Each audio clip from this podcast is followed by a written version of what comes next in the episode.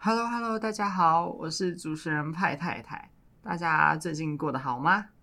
那这是我第二次坐在这里跟大家谈话了呢，代表就是我没有因为拖延症所以放弃这个频道。好啦好啦，说到底，我其实觉得啊，就是文青人士的喃喃细语这个频道呢，就是在我有生之年都不会被停刊，因为对我来说，它不仅仅是个频道，我觉得它更像是一种怎么说呢，就是一种与自己对话的方式。然后它就是一个属于我自己内心的一个秘密基地，就是不管我遇到什么挫折啊，不管飘风下雨，或者是晴空万里，不管是遇到什么好好天气、好心情，那都属于我自己。就是它更像是一种概念，可以让我自己能够消化自己生活中的所受所感。那除非我对生活变得麻木了，我开始对生活没有各种分析的能力，嗯，我想。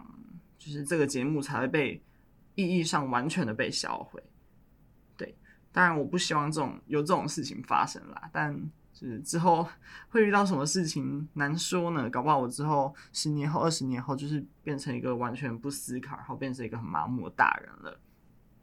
好啦，好啦，废话那么多，我想聊一聊最近我发生的事情。好了，就是我觉得啊，人一生当中啊，都会有。一些事件，或者是一些上天可能安排我们要呃学习的课题，在某些特定的时刻。那我觉得就是最近我在身上自己身上看到的是匮乏这两个字，就是我不知道是因为季节的转换，还是因为就是自己体内荷尔蒙的影响，又或者是我可能没有好好处理我自己以前内心受的小伤口。那这些小伤口呢，其实就会累积而成。你越是忽视它，它越会体现在之后的人生里。对，那我觉得匮乏已经逐渐在我内心中变成一只会吞噬人的怪兽。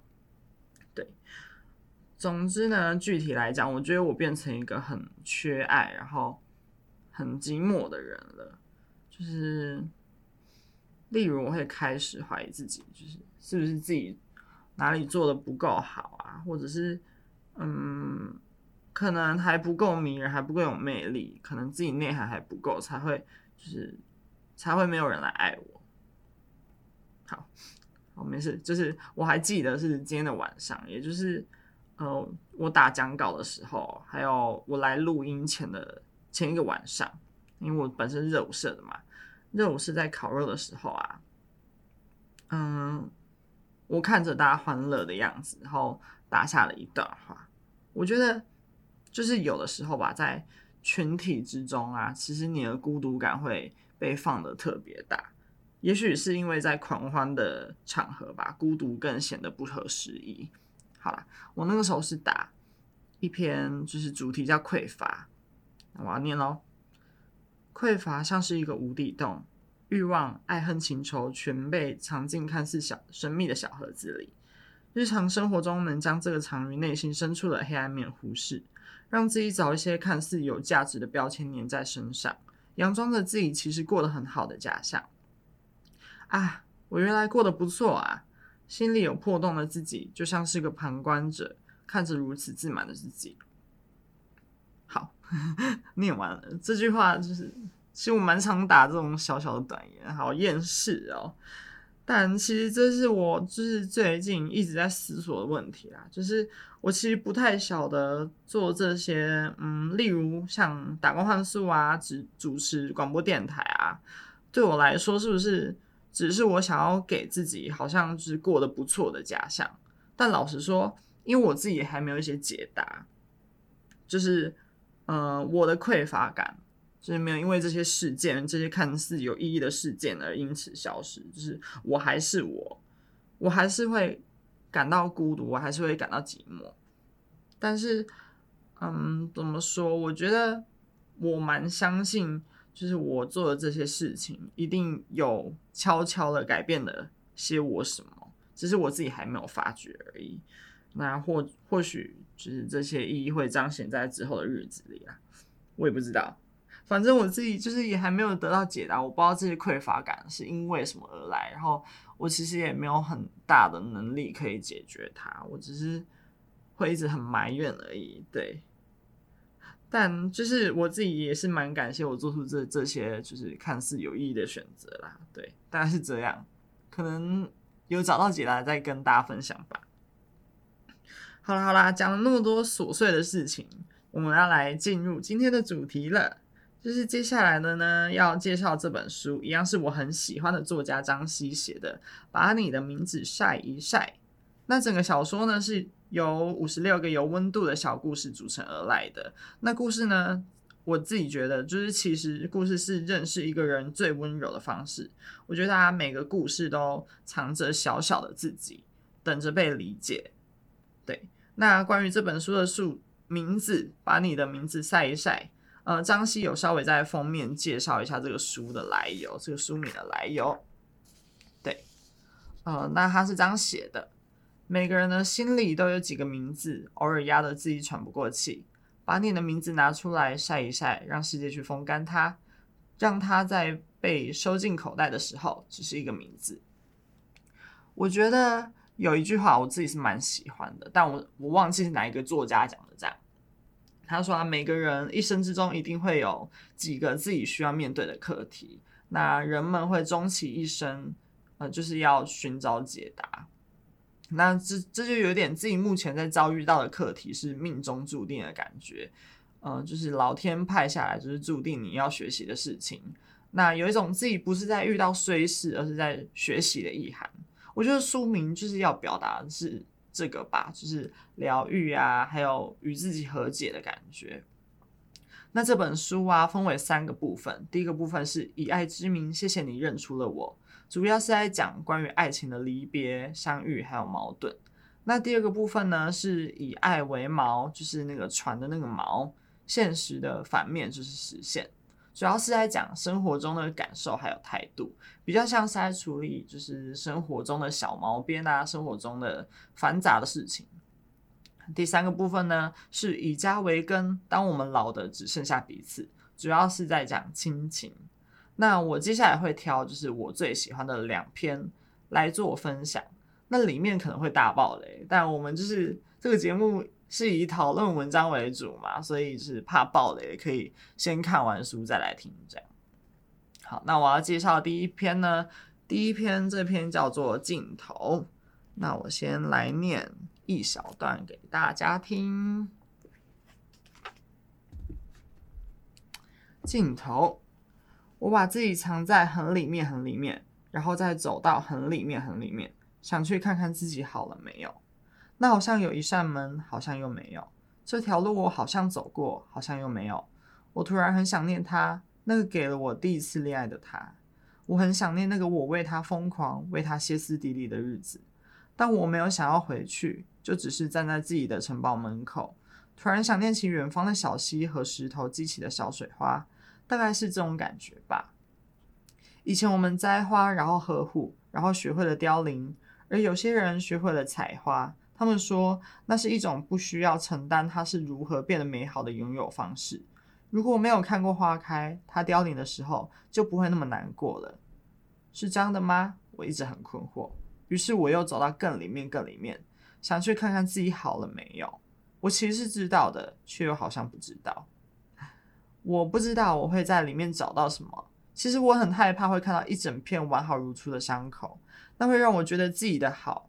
看起来很像是一场嘲弄。我发现那里很暗很暗。我走了很久，没有伤口，也没有花，却有一片原野和一点点日落的余光。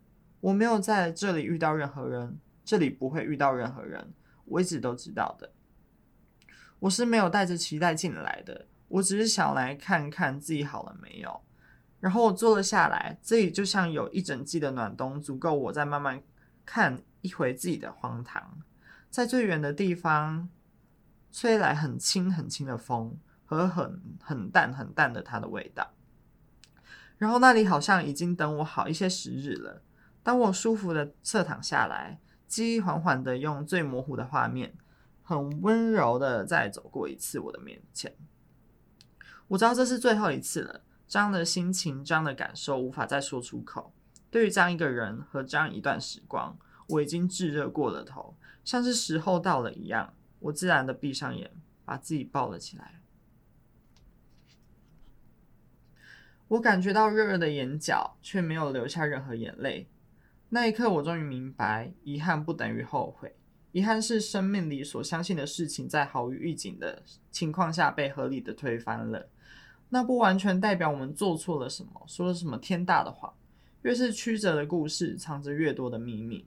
秘密的皱褶里，一片片都是感受，而这些感受会一点一滴的散成温热的转身，让我们能带点狼狈的轻轻挥手，轻轻的说：“谢谢你曾经爱过我，谢谢我曾经爱过你，谢谢这一路上。”我们用当时能拿出的最真的自己，提起当时能提起的最多的勇敢去相爱，谁也不欠谁，所以谁也不怨谁。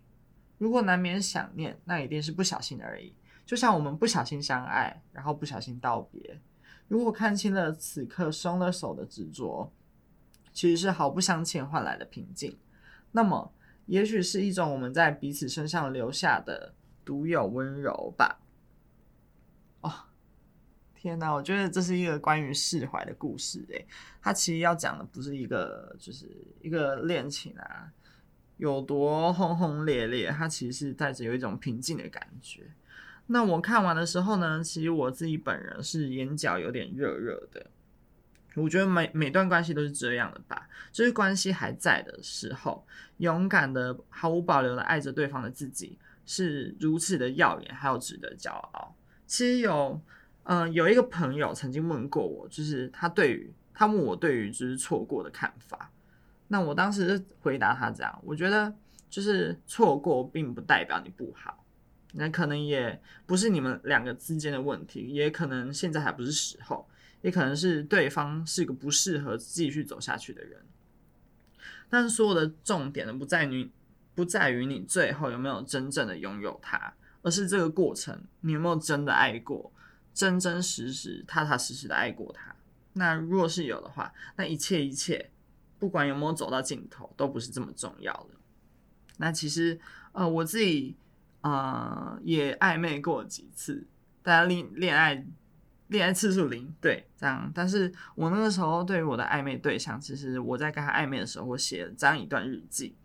好，我要念，我要继续念我写的日记，这样。这是一个关于爱、体贴、互动、人生观的旅程。还记得我第一次我们遇见的时候是在台东，那个时候你还在绿岛打工换宿，而我们的关系就好像其他一般的关系一样，既平凡又如此的不起眼。甚至我还没有很想回你讯息，但就在上个礼拜，我发现你出现在我家附近，我坐在你机车的后座，默默抱着你，默默享受着晚晚风些许凉意的吹拂，那感觉很奇妙。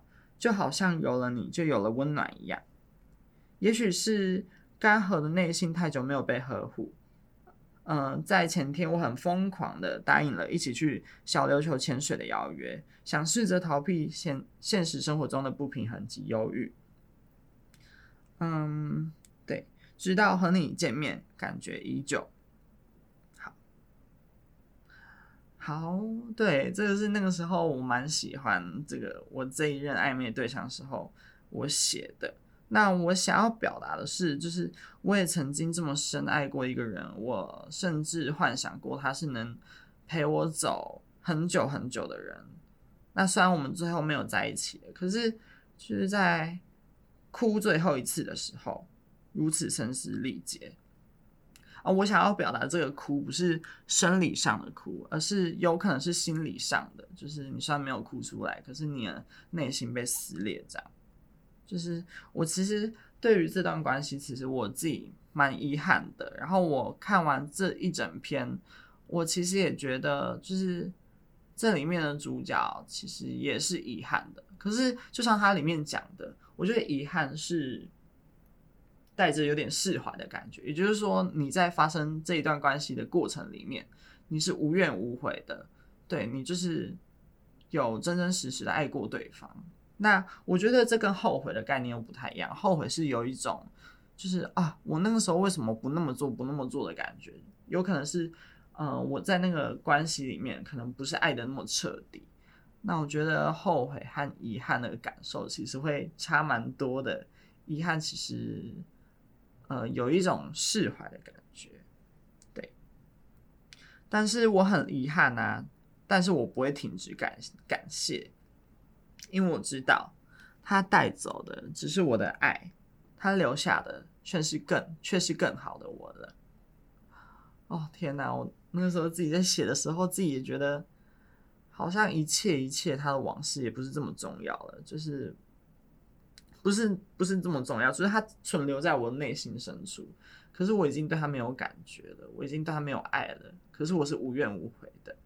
好了好了，那嗯，让大家喘口气，我们来听一首今天要播的歌，是田约翰的《降雨几率》。好。降雨几率呢，其实也代表着勇敢的去爱，勇敢的淋雨吧。好，我们来听一下。我们都懂怎么游戏，寻风险最低的开心，坦白不在选项里面，事与愿违就没关系，话题要跳跃的聪明。距离要暧昧而轻盈，不管是谁先越了线，过了明天也该忘记。太多相遇，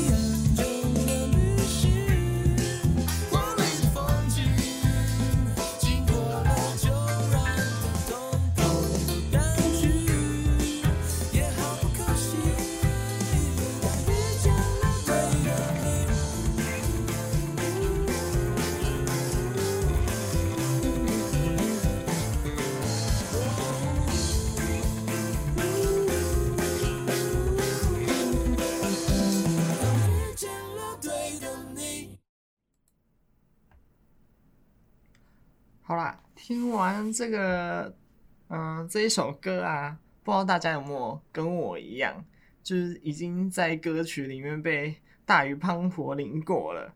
好，反正我自己是有啦，好好笑哦，我超入戏的。好啦好啦，那我们回到正题，我们继续介绍书。那接接下来呢，要介绍这一本呢，不是这一本，这一篇呢是《不下雨爷爷》。我要开始念喽。呃，曾经我们的世界会下雨。小美的爷爷说，他的世界不会下雨。是从什么时候开始的呢？开始不会下雨的。小美趴在爷爷的腿上。爷爷家的东西都很旧，但都有一种过时的好看，像是夏天的靴子、咖啡色的鞋底，还有一点点泥巴。从奶奶离开后，爷爷就不下田了，但靴子还是放在门口。爷爷家的桌子是木头色的。还有生锈的窗户，跟褪色的地毯，大概是黄色、橘色系的样子吧。从很久很久以前，从一开始就不会下雨。爷爷看着小美，她惯坐的正前方有一台老旧的黑色电视机，电视机也很久很久没有开了。真的，真的从来没有下过雨吗？小美又问。小美没有说话。其实，在小美的奶奶离开时，爷爷的世界曾经下过一场倾盆大雨，但这是全家人的秘密，因为没有人看过爷爷下雨。有趣的是，那一次爷爷并没有特别想隐瞒，但但大家都不敢问，于是就变成秘密了。其实是有的。爷爷说这句话的时候，小小的眼睛笑起来已经眯成一条一条线，看起来是温温热热的，像是放了一会儿的热牛奶一样。温度刚刚好，是发生了什么事呀？小美的奶奶离开那年，小美还很小很小，小美对奶奶几乎是没有印象的。爷爷还不想这么早就把他与奶奶的故事告诉小美，是世界上最悲伤的事。虽然爷爷这么说，但他依旧是笑着的，因为有一些人，无论是什么时候拥有或失去，想起他来，都会让自己的心。心窝热热的，于是爷爷补了一句：“也是世界上最幸福的事。”爷爷，那你喜欢淋雨吗？妈妈说淋雨就会感冒。哎，小美转了一圈，像爷爷一样的小眼睛，总是要感冒几次才会甘愿去挑一把适合自己的伞呢？爷爷把小美抱到自己的腿上，很多人都以为雨伞是为了要抵挡天空落下的雨。其实雨伞是为了不让别人看见我们的世界也在下雨。如果我们的世界会下雨的话，小美皱起可爱的眉头，听得若有所思。爷爷继续说：“就像世界的每一个人呐、啊，都挨得住所有的低潮和寂寞，他们挨不住的是没有人在乎这些感受。所以这里橘色又黄色的样子，就是太阳的中心，不会下雨。”会下雨的时候，雨还没到这里，就会先被蒸发了。我在想，如果是这样的话，那会不会我就是自己快乐的中心呢？我不是不寂寞，而是寂寞的时候，感受还没到这里，就会先不见了。爷爷，我听不懂，好像一下子有太多太多的话了。小美诚实的跟爷爷说：“没关系，无论如何，若你开始用起寂寞这两个字形容自己。”欢迎你来找爷爷。小美以为爷爷会说“希望你永远都不会懂”这类的话，在长大的路上已经有太多太多的人跟他这么说，他不明他不明白为什么，真的应该不要懂吗？嗯，看完这整篇啊，尤其是最后的询问，真的不要懂吗？我觉得不是诶、欸，我觉得如果你没有一点。生命没有一点碎裂，没有体验过寂寞，没有体验过孤独的话，那我觉得你也很少有治愈自己的机会，然后你没有办法蜕变成更好的自己。好，那看完整篇呢，其实我好像有一点被治治愈了，关于我的匮乏，关于我的寂寞。那我会觉得，就是感到匮乏，是因为这一句话，就是。我刚才念的这这一段里面的一句话，就像世界的每一个人啊，都挨得住所有的低潮和寂寞，他们挨不住的是没有人在乎这些感受。老实说，我不觉得就是在现在渐渐变得疏离的世界啊，就是有谁要有义务感受，或者是懂自己的感受？那也或许没有人能贴切的感受自己的经历，因为没有人是百分之百的你。那这个时候呢，自己就是自己处理寂寞、处理匮乏的中心。当就是这些感受还没有满意自己的内心的时候，没有充满自己内心的时候，没有被他狠狠吞噬的时候，要懂得就是自己就是自己的中心，要懂得快乐，要懂得让自己饱满。你能不懂寂寞，但是你要懂得快乐。就像是我自己做电台是为了疗愈自己一样，就是像前面说的这个疗愈。就是这个电台呢，意义上，它的意向上是我这一生中都不会停刊的，就是不会被停止的，因为就像是我不会停止疗愈自己一样。那我觉得就是人呐、都要有保护自己的那一把伞吧，无论就是以什么形式，就是音乐也好啊，文学也好，大声哭泣也好，找到管道保护自己受伤的内心，永远都是最重要的。那。节目的最后，希望听这个节目的各位也能找到属于自己的那把伞。那不好意思，就是这一集可能气氛有点沉，因为最近情绪没有很好。对，那反正就是谢谢大家的这周的收听，我们下周见喽。最后要留给大家一首歌是，也是田约翰的《留给你的我从未》。